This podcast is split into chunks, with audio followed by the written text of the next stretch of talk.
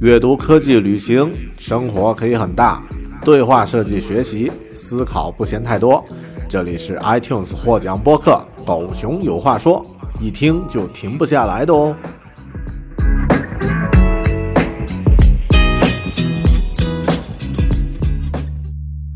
Hello，大家好，欢迎收听《狗熊有话说》啊、我们好久没有有嘉宾做做客这个这个节目了，一直都是我在一个人啊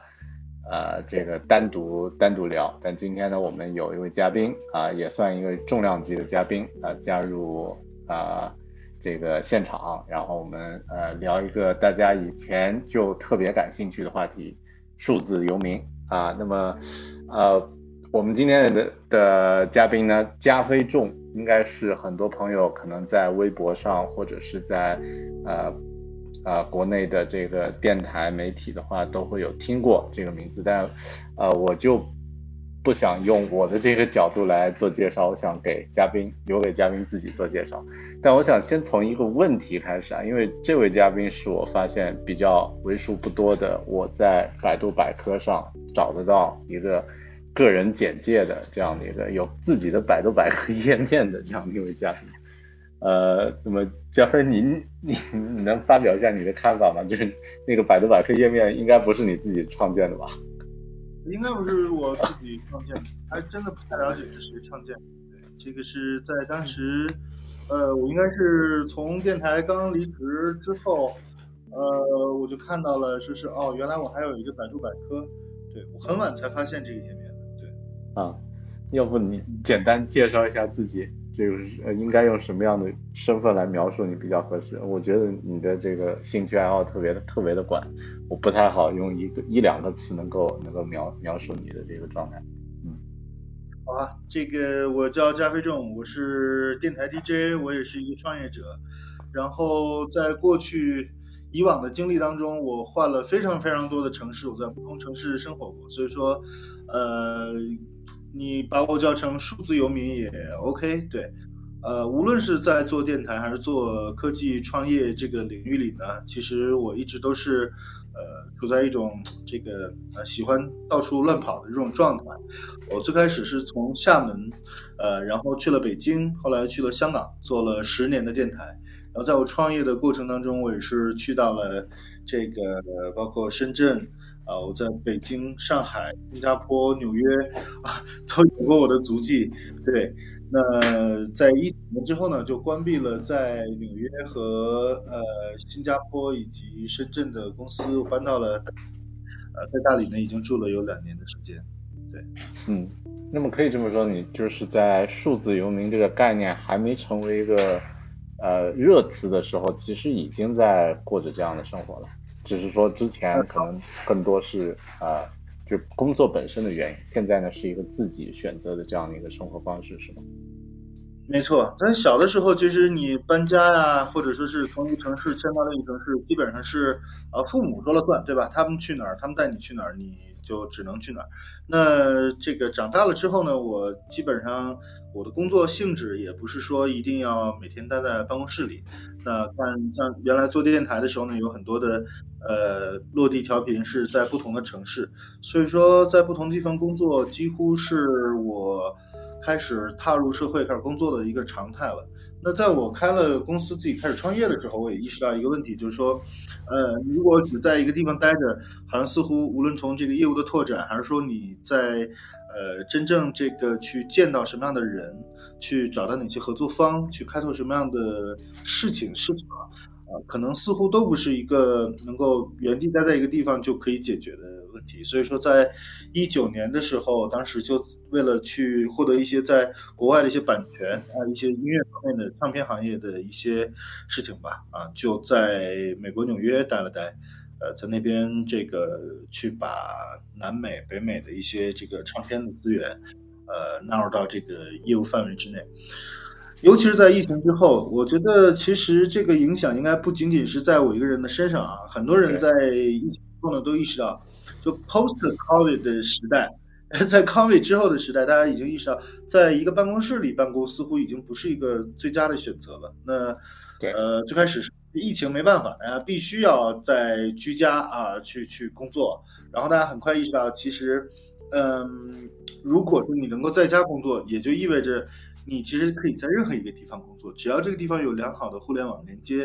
呃，就可以工作了。呃，基本上数字游民的这个概念也是在疫情之后才突然变火的，因为大家在疫情之前啊，没有真正深刻的考虑过，或者说是这个尝试过，呃，在异地办公这件事情。嗯，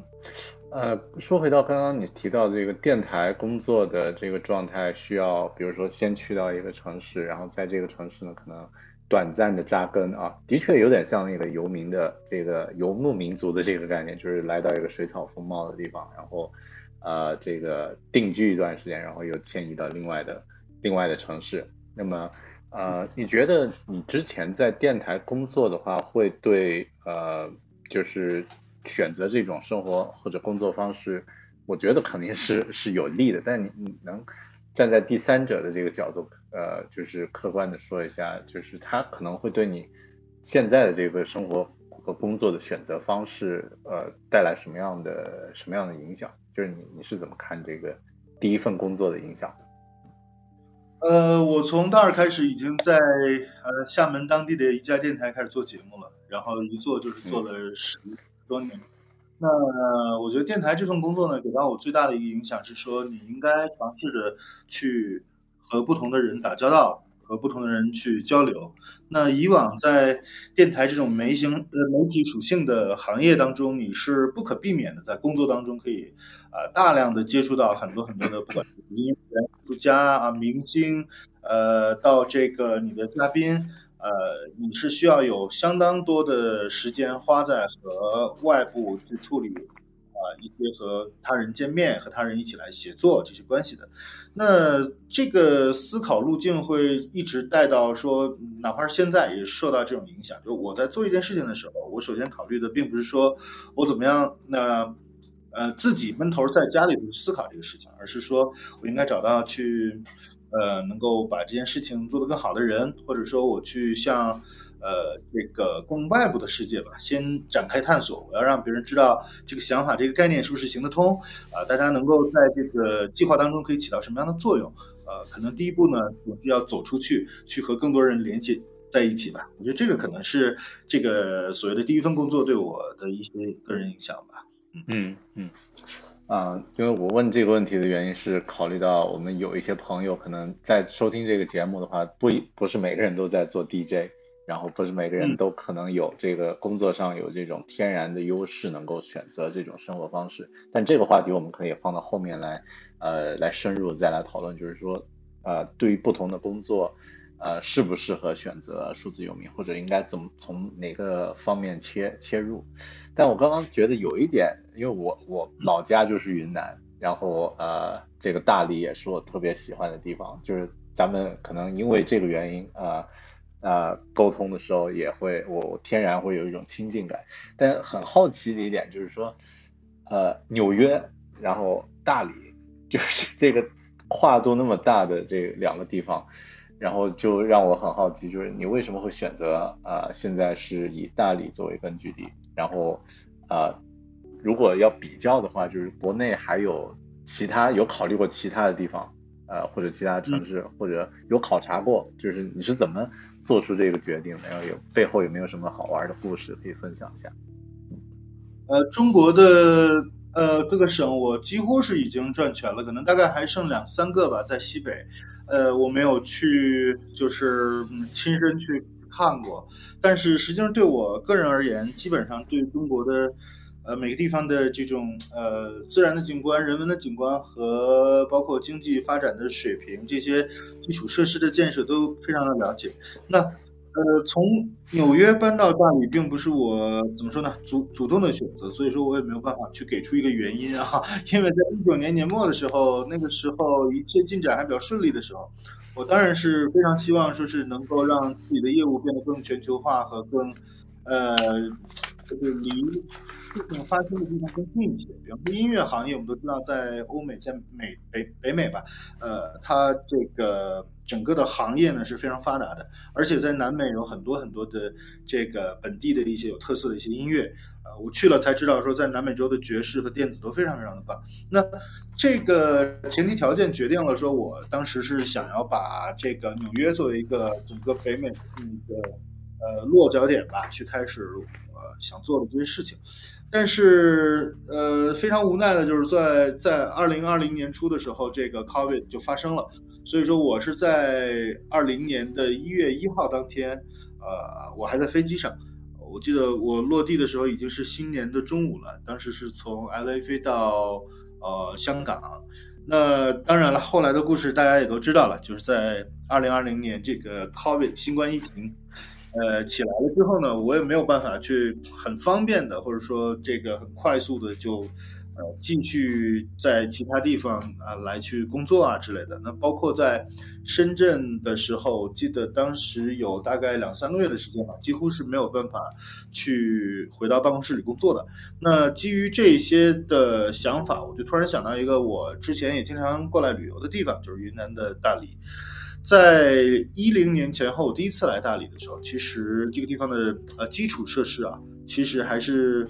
相对于今天而言是比较差的，比方说，它当时呢可能已经有飞机场了，但是应该没有高速公路，比方说还没有通高铁。当时的国道二幺四呢是现在的大荔线，是一个比较等级其实比较更低的一条公路。那这条公路是在前几年新那条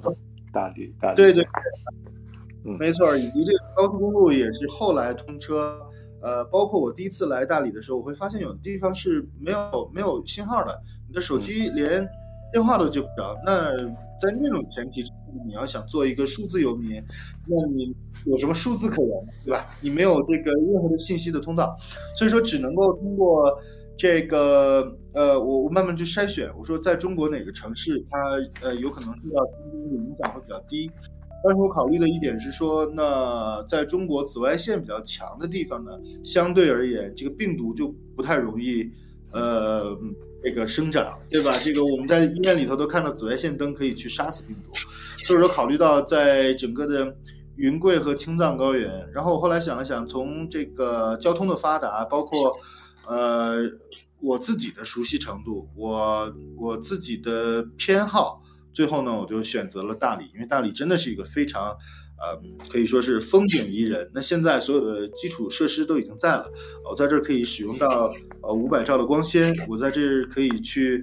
呃，很方便的去开车去到周围，呃，而且在疫情发生的这两两年多的时间里头，这个地方并没有受到，果然是没有受到太多的呃新冠疫情的影响。呃，这些条件其实也使得大理正在变成一个新的数字游民，呃，喜欢来的一个地方。对，嗯，你当时选择大理有做过这个时间上的计划吗？比如说，呃，一年、两年，或者是等到疫情结束，有有没有这方面的打算？两年到疫情结束吧，因为我本来想的是说疫情结束可能会在一两年之内这个事情会发生啊，但是到了现在好像是，呃，我们不单单说疫情，就是说它整个造成的影响可能是还还会在接下来的一段时间产生作用的，呃，所以说我在这边嗯打算的就是说先待两年，然后接下来去看一下有什么样的机会，有什么样的选择。对嗯，啊，刚刚你提到说这个基础设施，比如说像呃，我们都觉得数字游民的话，啊，网络肯定是第一的第一要素，是吧？你觉得除了这方面之外，或者说就是在呃，在选择数字游民的这个呃落脚点的话，呃的时候会考虑哪些因素？就是从你个人的这个角度吧，个人的经验呀例呃这个呃例子来看。很多人都思考过这个问题，然后比较成熟的一个思考框架就是说，我先去考虑这个地方，呃，基础设施首先要有网，不能没有网，对吧？你要有这个足够多的，呃，这个网络的资源，足够宽的带宽，你可以去非常方便的通过网络跟别人去交流、去去交付。尤其是有一些做视频，的一些这个工作者的话，他们必须要要求这个，我如果传一个四 K 的文件，可以很快的传上去，那就取决于当地网络服务商能够能够提供给你的最大的带宽是多大啊？那这个是一个首要的因素。呃，如果网络不够好，这些呃基础设施条件，比方说经常停电啊之类的，那显然它就不是一个好的选择。这个作为一个首要条件呢，其实你是需要去做一些功课，甚至到当地去联系、去了解的。那么其他的方面呢，就包括比方说生活成本啊，这也是一个很重要的一个考量。因为呃，我们都知道大城市呢，往往是网络的这种带宽条件都非常好啊，非常完备。包括我之前待过的香港，呃，我在呃两年的时间里头，我真的是觉得。嗯，现在回头想一想，香港是一个人均带宽、人均网速最高的地方，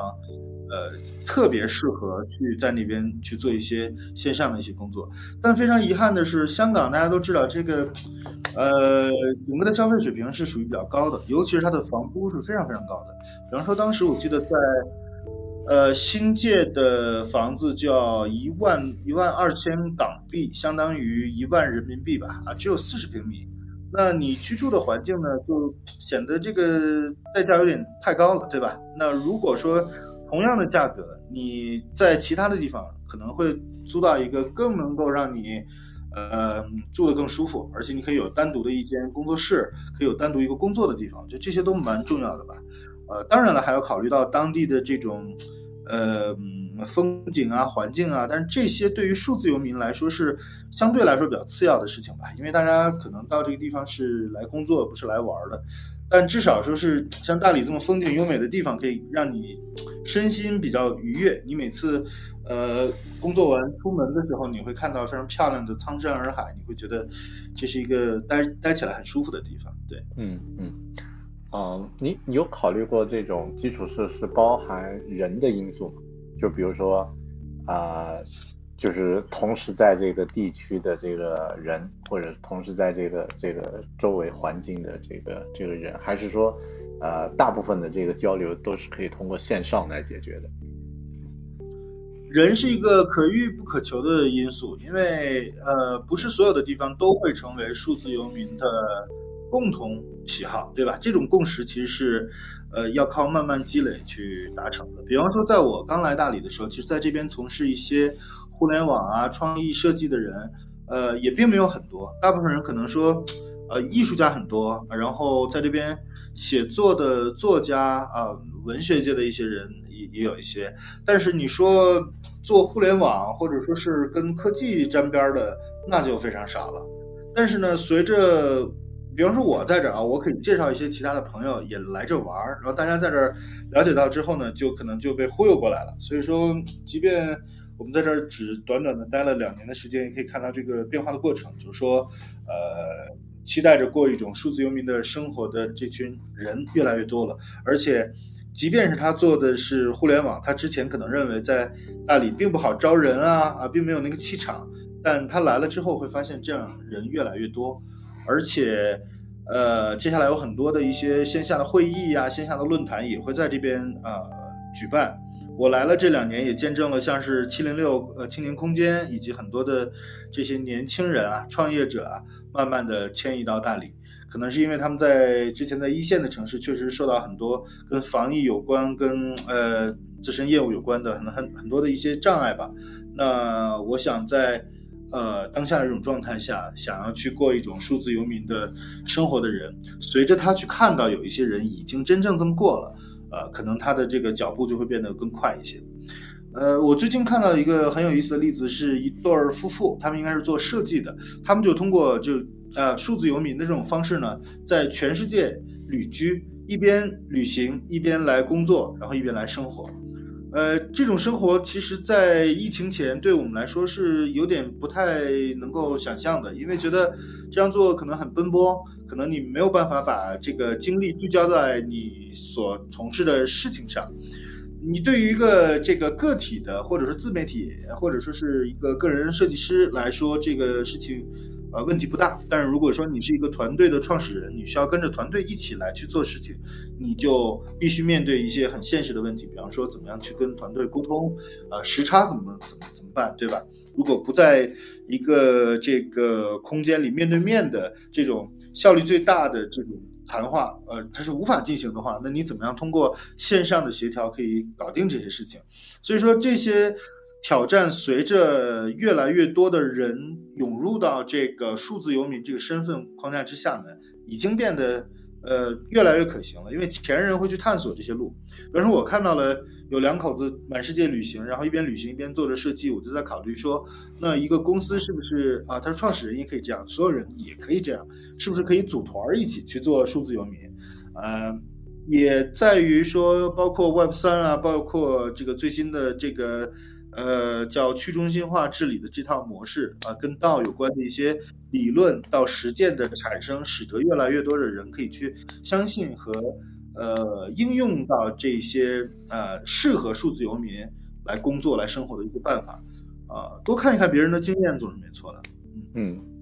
对，特别好，我呃特别赞同这个呃，就是你提到两个观念啊，就是人是可遇不可求的，但另外就是说合适的人会带来更多的。更合适的人，然后呢，呃，大家慢慢的在一个地方或者是在线上呢会会抱团儿。呃，说起数字游民这个话题呢，我觉得呃可能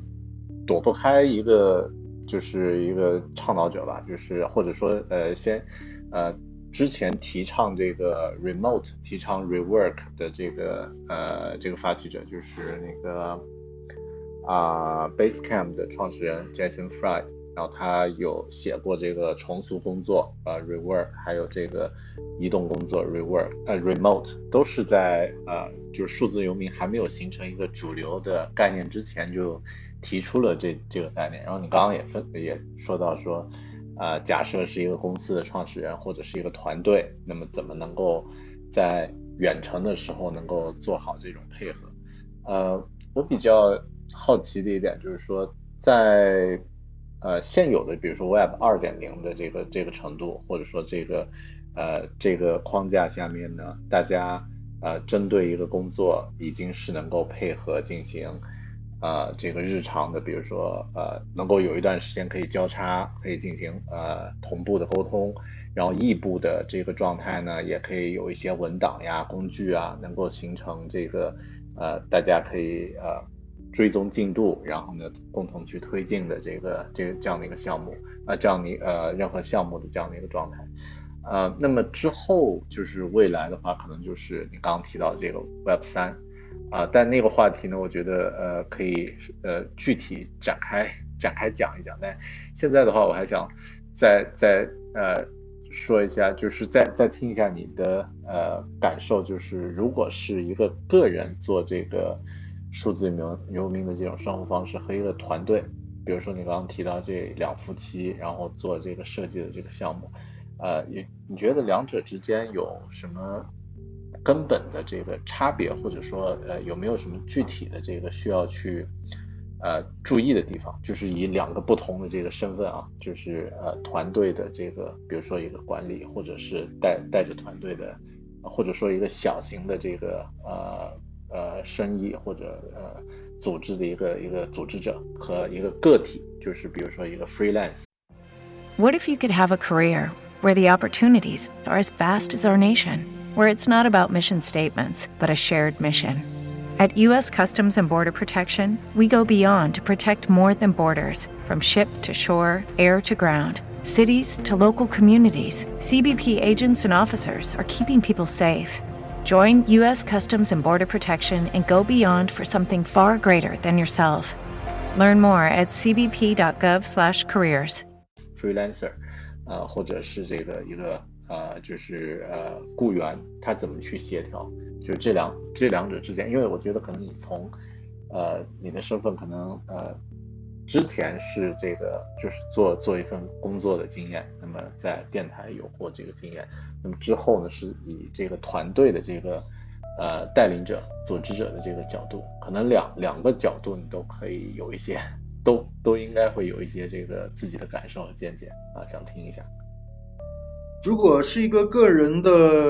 呃这个数字游民，不管是自媒体还是说是去做设计，或者是你找到一份在网络可以 remote 去工作的这种角色啊，哦对，有很多的这个呃软件工程师采用的这种方式来工作的。那我觉得最重要的是说如何能够协调好对方的，就管理好对方的预期。呃，很多人可能对我们来说可能。呃，数字游民不是一个特别新的概念，甚至已经在亲身的去实践它了。但对很多人而言呢，其实，呃，你想让对方接受说我不在办公室工作，我可以在远程的更好的去完成，呃，交付给我的这些工作，其实是有一点认知上的，你需要让他知道这一点，对吧？那，呃，也并不是所有的公司或者组织团队都会去雇佣，呃，大量的就只在线上、只在远程。工作的一些人，那这个其实，在软件工程啊，这个软件开发这个行业里头是比较成熟了，因为，呃，往往是说你想找到一个工程师，呃，有的时候特别难啊，他的技术栈啊，或者说是经验啊，各方面导致了说你没有办法在本地找到合适的人选，那你就可能只要，呃，只能够通过这个线上的方式找到一个远程，呃，remote 的工作的这么一个呃职位。所以说这一点上就在于说自己如果做好了这样的准备，你不在乎呃说是去不到公司，就是对于甲方、对于你的老板或者对于你自己而言，这个都不是障碍，这个是一个大的前提，对吧？有了这大前提的的话，那你其实住在哪儿就无所谓了。呃，其实大家看的还是这个。你的能够提供的价值本身，你是不是能把代码写好，能把设计做好，能把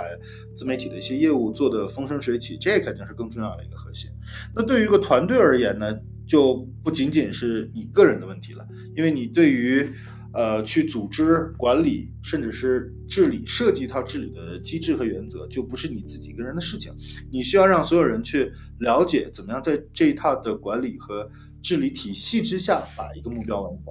比方说，最近正在 Web 三这个世界里兴起的道这个这个事情，它就在于我可以知道怎么样去做播客，做做一个音频的节目。大狗熊也非常了解，大狗熊已经做了十年的这个播客，已经非常有经验了。他也知道怎么样去高效的完成一期的节目录制和剪辑和输出。但是对于用道来去实现它的话，你可能就要涉及到我怎么样去教会别人，通过 remote 都通过以这个数字游民的身份，我身在不同的时空，我依然可以通过一整套的这个工具，呃，组合成的系统方法论去来完成这个协调和输出的工作。所以说后者肯定是更难一些啊，而且由于团队不在一起这个见面。或者说没有办法经常在一起见面啊，他面临的一些沟通的问题，包括一些这个，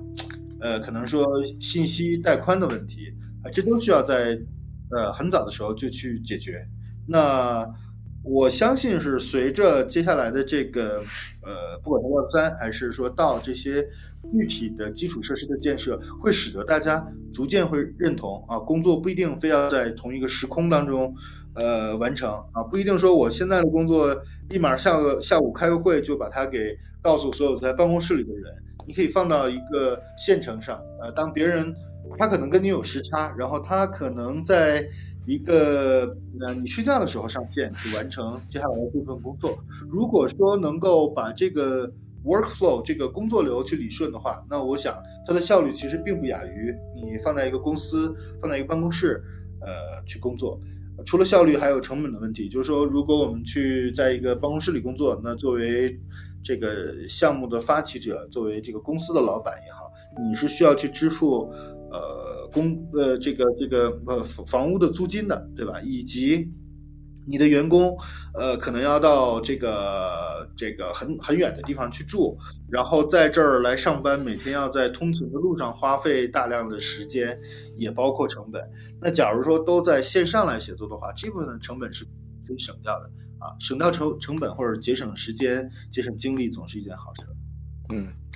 啊，我特别喜欢你刚刚提到这个软件工程的这个例子，因为这个行业天然就是适合。呃，数字游民的这种啊，就是他有这个呃先天的优势吧，可以适合做这个数字游民。因为我啊，本身也就是也在软件公司工作，然后呃比较理解他们的这个模块化的这个工作方式，因为每个人的，如果是我是一个工程师的话，每个人的任务其实都可以量化成这个具体的一个一个任务啊，那么啊，然后大家都明确了，比如说你作为一个前端的开发，你的工作量。啊，一天以你的这样的一个呃岗位的这个呃这个熟悉程度，大概能完成多少工作量？然后呃就给到你这个工作，然后呃什么时间完成？这个模块完成了，提交，然后同时 review 一下，那么合格了啊，这个呃合并到这个整个系统的这个网啊这个代码代码库里面，那么其实就是一个呃像搭乐高积木一样的，我把这块拿出来。呃，完成我的工作，然后插回去，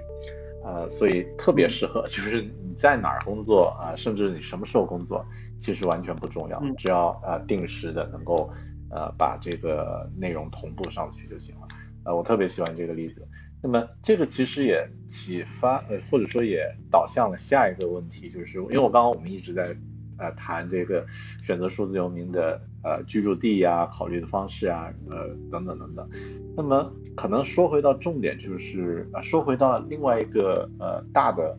需要去关注的问题，就是什么样的工作或者啊什么样的职业能够选择这个这种新兴的这种啊稍微不一样一点的这个生活方式，嗯。像像你之前的这个工作以这个啊创意产业啊音乐电台这个为主，那么呃就你的观察感觉还有哪些职业会比较适合？然后呃对，就是想呃想说一下这个话题。呃，是这样的，就是数字游民给了他一个比较前置的一个条件，叫数字嘛，就是你大部分的工作可能是基于这个互联网啊去完成的，它跟数字这个这个概念有关。但事实上，在整个的自六十年代到今天的这轰轰烈烈的嬉皮运动，你可以观察到很多很多人在很多年前就已经在去脱离这种呃实体的公司工厂，然后去。开始自营，而且他的工作模式是，呃，在任何一个地方都可以完成的。我原来特别向往的一个这个工作啊，是养蜂人，就是他们作为，呃，这个每天必须要四处追逐花海，这个地方开花了，我就要去到哪儿，然后把蜂放到那个地方去采蜜，对吧？他其实是虽然说他也是这个游民，但他没有办法用今天的数字游民来定义。但他这个工作里头其实还是有一个点啊，就是说他必须要去追逐那些正在绽放的这些鲜花，他呢才能采到蜜，对吧？嗯。所以说，呃，也是一种呃羁绊啊。虽然说听起来很浪漫，但实际上也是一种羁绊，因为你没有办法在冬天的任何一个地方，在太冷的地方，比方说去做你的工作。所以说我当时想到了一点，就是说，任何不受时空羁绊的。这种工作性质啊，其实都是可以做数字游民的。什么意思呢？就是说养蜂人还不算啊，就是说，呃，你你的工作可以脱离一个特定的空间。比方说，我的电台在几个地方都有直播间，那我在北京做的节目和在上海做节目是一样的，它就某种意义上脱离开北京这个呃电台直播间的这个 studio 的羁绊。那我在空呃时间上而言呢，说我的节目必须是每天九点。开始十二点结束，那他就决定了说，我嗯，我如果说进行一个长途的旅游，呃，或者说是旅居，我在一个时差完全不适合，呃，十九点到十二点正好是我最最需要睡觉的时候，那可能你只能通过改变生活作息习惯来去，呃，解决这个时间的羁绊的问题。所以说，如果一旦你脱离了这种时时空的羁绊，比方说，呃，你的 deadline 是一周啊，我要做一个设计，一周之后交稿，那你其实在这一周当中任何一个时间去工作，你不需要在线随时去跟跟别人沟通的话，那这个事情就呃决定了你在时空上是无羁绊的。你如果在时空上做到无羁绊的话，那你就可以去做一个数字游民了。对，呃，所以与其去说。嗯，到底哪哪种职业啊可以做变成数字游民？不妨就用这两个最基本的条件去判定：第一是你是不是可以摆脱时空羁绊；第二是说你是不是可以能在你这个行业当中得到一些认同者去支持你这么干。啊，那假如说世界上所有的甲方都需要说是，呃呃，我们的设计师要在现场，我要在这边跟他当当面交流啊，或者说再举个例子，比方说像很多跟销售相关的、市场相关的例子，你是需要经常去跟你的合作方打交道的。如果不去见面打交道的话，很可能说你的成交率没有那么高，那就意味着说你很难去做一个呃。挣脱时空与人的羁绊吧，我觉得这是两个方面啊，就时空和人的连接。如果说能摆脱这种连接，能能够尽可能少的去呃，就去做那些必须要在线下见面的这种 这种工作啊，以及你不一定要在特定的时空出现的这种工作，我想都是可以适合这个去做数字游民。嗯，啊，太好了，这个话题刚好。和我有一期节目呼应，因为我之前呃大概在几年前呃做过一期啊叫做这个突破时空的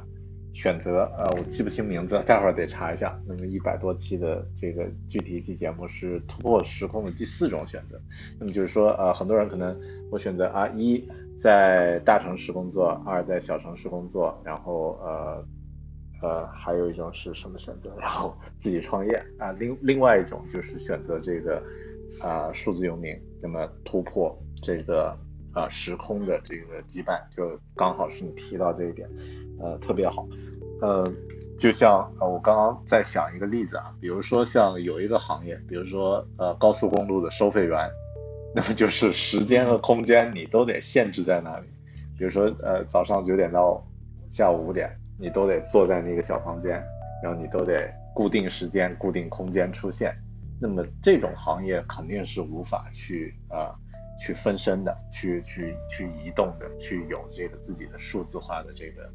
呃这个这个可能性的。但如果是在听节目的朋友，或者是任何朋友想要做这个数字游民的尝试的话，不妨去按照加菲的这个思路去想一想，就是自己的这个工作中能不能把时间和空间至少做到不是百分百的同步，那么和你的上下游不是百分百的同步，那么如果能做到的话呢，也许就啊，就是至少就把这个可能性就打开了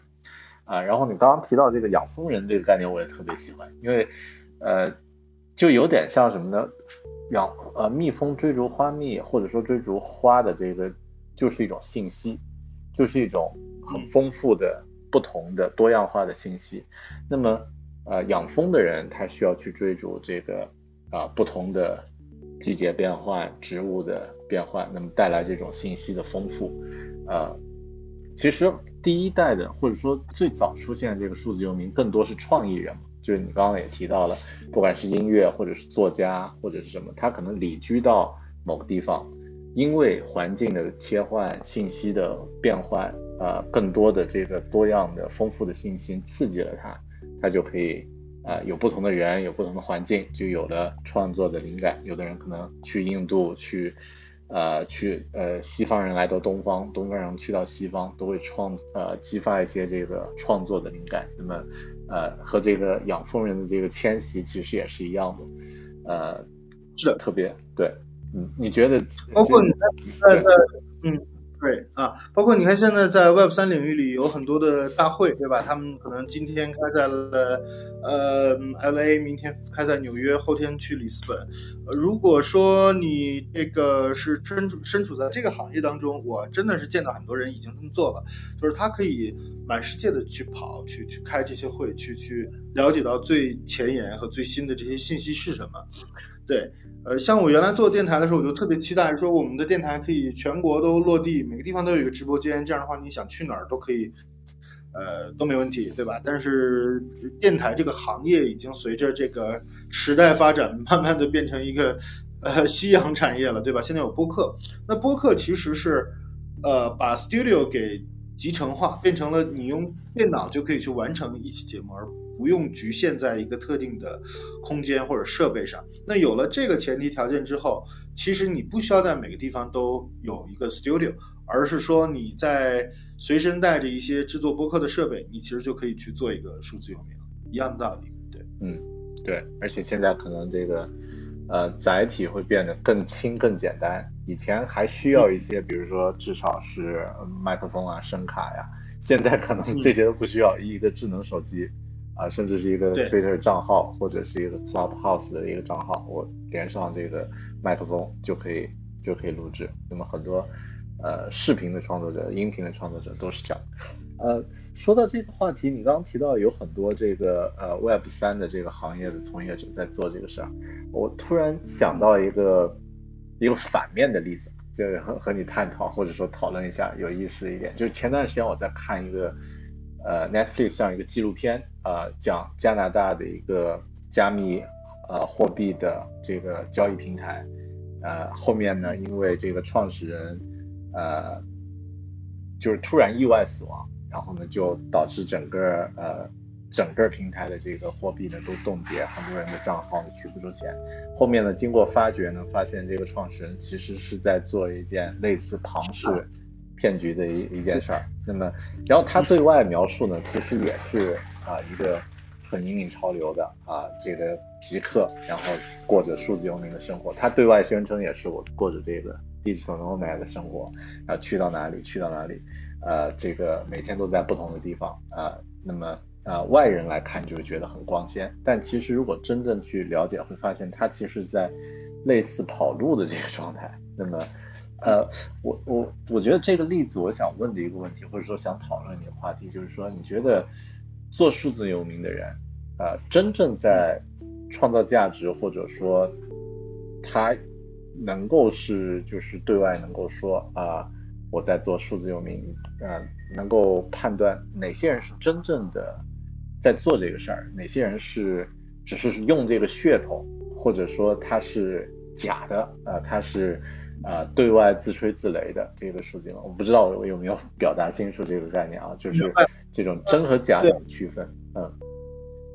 呃，与其讨论数字游民的身份的真和假，还不如去讨论就是人性的真和假。因为我相信这个人，如果他即便待在办公室里去做一件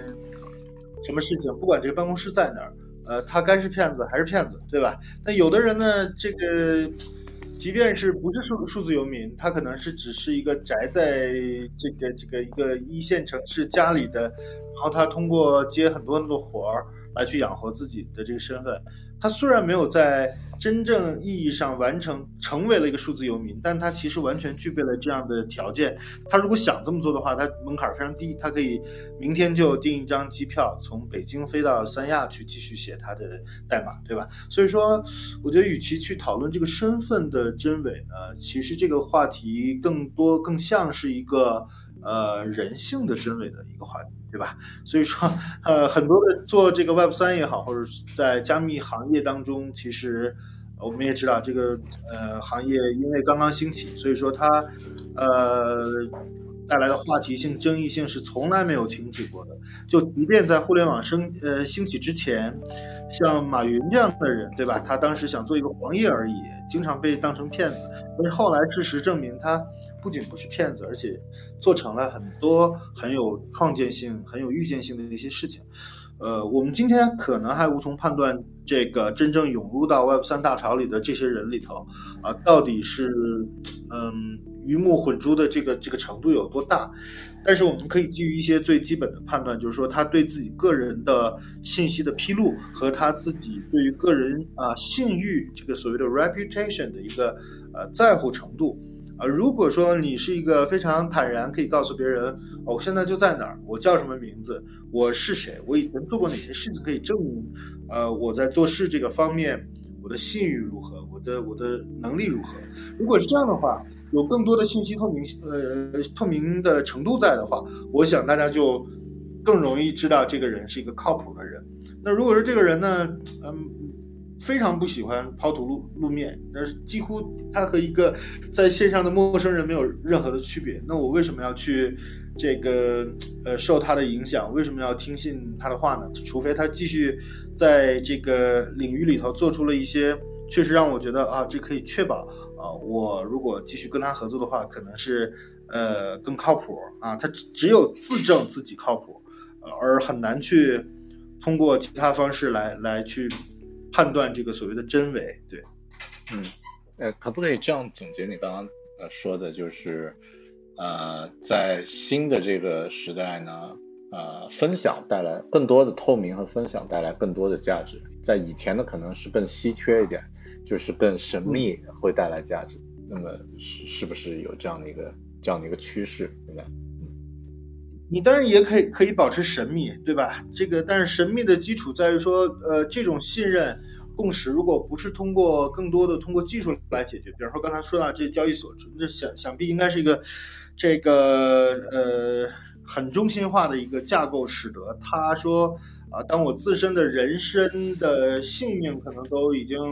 不能保障的话，那我更无法保证这个项目的资金安全，那这就是一个非常脆弱的一个架构。呃，我不明白为什么说在 Web 三这世界里已经有那么多的跟多签、跟治理相关的这些条件在了，他还要要一个人去把控着这整个这个项目的呃。这个这个资金啊，这个听上去就已经很不合理了。而跟他后来发生了什么事儿，去演出了哪哪一出戏，跟这些都没有关系啊。就是说，嗯，我们在去判断在这个领域当中的一些项目啊、一些说法的时候，可能还是要需要注意这一点。毕竟它是一个价值网络啊，那很多的资金往来是跑在这个这一层的网络上的，那信任就显得尤其重要了。当机器能够确认，呃，这种。这包括是零知识证明啊，这些技术的方面分布式的这种确权啊啊，这个共识是建立在技术上已经无懈可击的时候，我们就必须要意识到人性是这个环节当中最脆弱的一环。嗯，啊，对，好，这个这个话题可能又偏向呃比较 Web 三，比较啊比较抽象一点，呃呃，可能我我站在这个在听节目的朋友啊的角度呢来看一下，呃。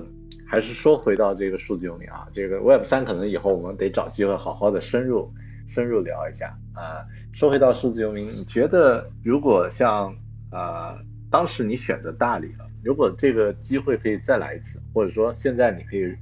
呃有有一个呃就像玩游戏一样，又有一条命啊，又可以重新来过啊，存盘呃读盘呃再开始的话，你会做出同样的选择吗？会会怎么样选？嗯。呃，当然啊，这个前提是说你存盘之后，你又知道了很多的信息，比方说 有新冠，对吧？对对对对对对。如果说呃没有新冠这回事儿，当时最最微妙的一个选择是在我在纽约要不要回国啊？当时考虑就是说要赶紧回国，因为要过春节，需要在节前把这个年终奖给给员工发下去，以及这个也要。呃，回家过个年啊什么的啊，当然这个想法可能说，呃，怎么说呢？决让我下这决定还就没有什么太多的疑虑吧。啊，你在纽约已经待了一段时间了，那现在快到春节了，他们也过完圣诞节了，那你就回国呗。回国之后，等春节之后再过来继续来来做事儿啊，可能大概是这样一个考虑。但如果说当时就已经知道说，哎呀，接下来可能很不妙，比方说我不是在一月一号回国，而是在一月十五号左右回国的话，那那个时候可能你意识到哦，有这个新冠疫情，包括它可能造成的一些影响，那可能会。才会引起这个当时的就是半个月之前那个选择的一个变化。但无论如何，如果在国内的话啊，去把公司放到大理，或者说在选择住在大理，在大理工作，呃，我想应该是一个还蛮确定的一个选择。就在这个新冠疫情之后啊，因为确实是无论从疫情的影响的角度，还是说从呃从成本到各方面吧，啊，其实大理都是一个非常不错的选择。在这边有很多有意思的人，甚至你可以找回到很久以前的那种人际之间的那种很温情的一面啊！这些东西其实是你在城市当中过了很久的，嗯，之后呢，慢慢会去，就是很渴望啊，很很期待的一种人际关系和和这种气场。对，嗯，所以第二第二轮还会选择大理，我觉得大理应该给你给你颁发一个就是就是啊。给你发佣金，这这方面的确是，呃，看来是非常吸引你。嗯。嗯，我已经真的是召唤了非常多的朋友搬来大理，我能够直接就特别明确的说，就是因为受我个人那种人与人朋友之间的影响而搬过来的，大概就有呃四五个人，然后他们还会影响其他的人。对，以及在这边的话，你可以见到一些，比方说，你来之前你是不太可能想象说，在大理还有 Google 工程师，呃，还有这个开发者，还有一些愿意去讨论和组组织把数数字游民组织起来的这些这些人、这些组织，呃，以往是我来大理之前是肯定没有的。在这两年期间呢，也是认识到了这些人，也是了解到他们的一些，呃，做的事情啊，包括呃，真正面对面的去面对他们的时候，其实你会发现，啊，大家都是因为一个原因，就是大理是个好地方，大理是一个很适合生活，也很适合数数字游民的地方，所以才慢慢聚集了这么多的人，有了这样的一个气场。嗯，合适的时间啊，人慢慢聚集起来，又维护到了我们刚刚讨论到的一点。呃，时间也快有五十分钟啊，我们这个聊的呃聊得很开心，呃，我想呃进入到最后一个也是最受欢迎的一个环节，就是工具啊，然后推荐。那么呃很多收听节目的朋友都会比较工具控，或者比较呃关注，就是你从呃从你的角度你会推荐一些啊，如果是从数字游民的生活啊，有哪些工具啊？呃，软件呀，或者是这个，呃，呃，就是生产的这个流程，你会比较推荐啊？就是你有哪些心得会想要和大家分享？嗯，呃，我先来推荐几个工具吧。那其实这样的，就是说，任何的协作工具都非常非常重要，因为你不能够不不不再能够在办公室里跟。别人开会对吧？那比方说最基本的像一些线上会议之类的，我相信大家每个人或者每个组织都有自己的一些选择啊。那另外的协作软件包括像是 Notion 啊，它是可以共同去协作的一个看板类的一个工具。呃，通过 Notion 呢，你可以非常方便的组织起你的工作流，并且让别人参与其中。呃，而且作为个人的一个外在的一个外脑啊，去帮助你去整理思路也好，记录笔记或者形成一个自己的思维导图，都是一个非常非常好的一个工具啊。那么除了 Notion 之外，在 Web 三领域里头比较常见的是是 Discord 啊，大家。通过 Discord 可以把人给呃放到不同的板块当中，就是它比平时的这些 IM 啊即时通讯工具呢，又多了一个呃把对话分成不同板块，甚至是为他们用一些 bot 来编程，来自动的完成一些计数啊、投票啊等等工作的一些呃工具啊，这些对于团队的组织者而言，可能啊都是一个非常呃实用的一个工具。呃，除了 Discord 之外，还有一个叫 DWork，在 DWork 上头，呃，聚集了很多很多 Web 三的一些需求方和工作的呃工作者啊。你可以通过发布一个任务，然后包括去向他们呃这个告知，说是这个任务呢可以获得什么样的报酬，呃等等这些方式去呃提交你的需求，或者是提交你的工作，满足别人的需求，来去赚取佣金。呃，我认为这三个是比较典型的数字游民经常经常会用到的三个三个工具吧。嗯，你可以这样说，Notion 是一个呃，就是用来协调工作流程、进行知识管理的一个呃一个个人的团队加团队的一个协作工具。Discord 呢是一个沟通交流的一个工具。然后啊，DWork 相当于是一个呃找活干的一个工具。那么呃，大家可以呃。交流项目，然后在这个呃这个平台上呢完成这个这个协作，那么是是这样的理解吗？OK，啊，对，那好了，嗯嗯，OK，呃，那么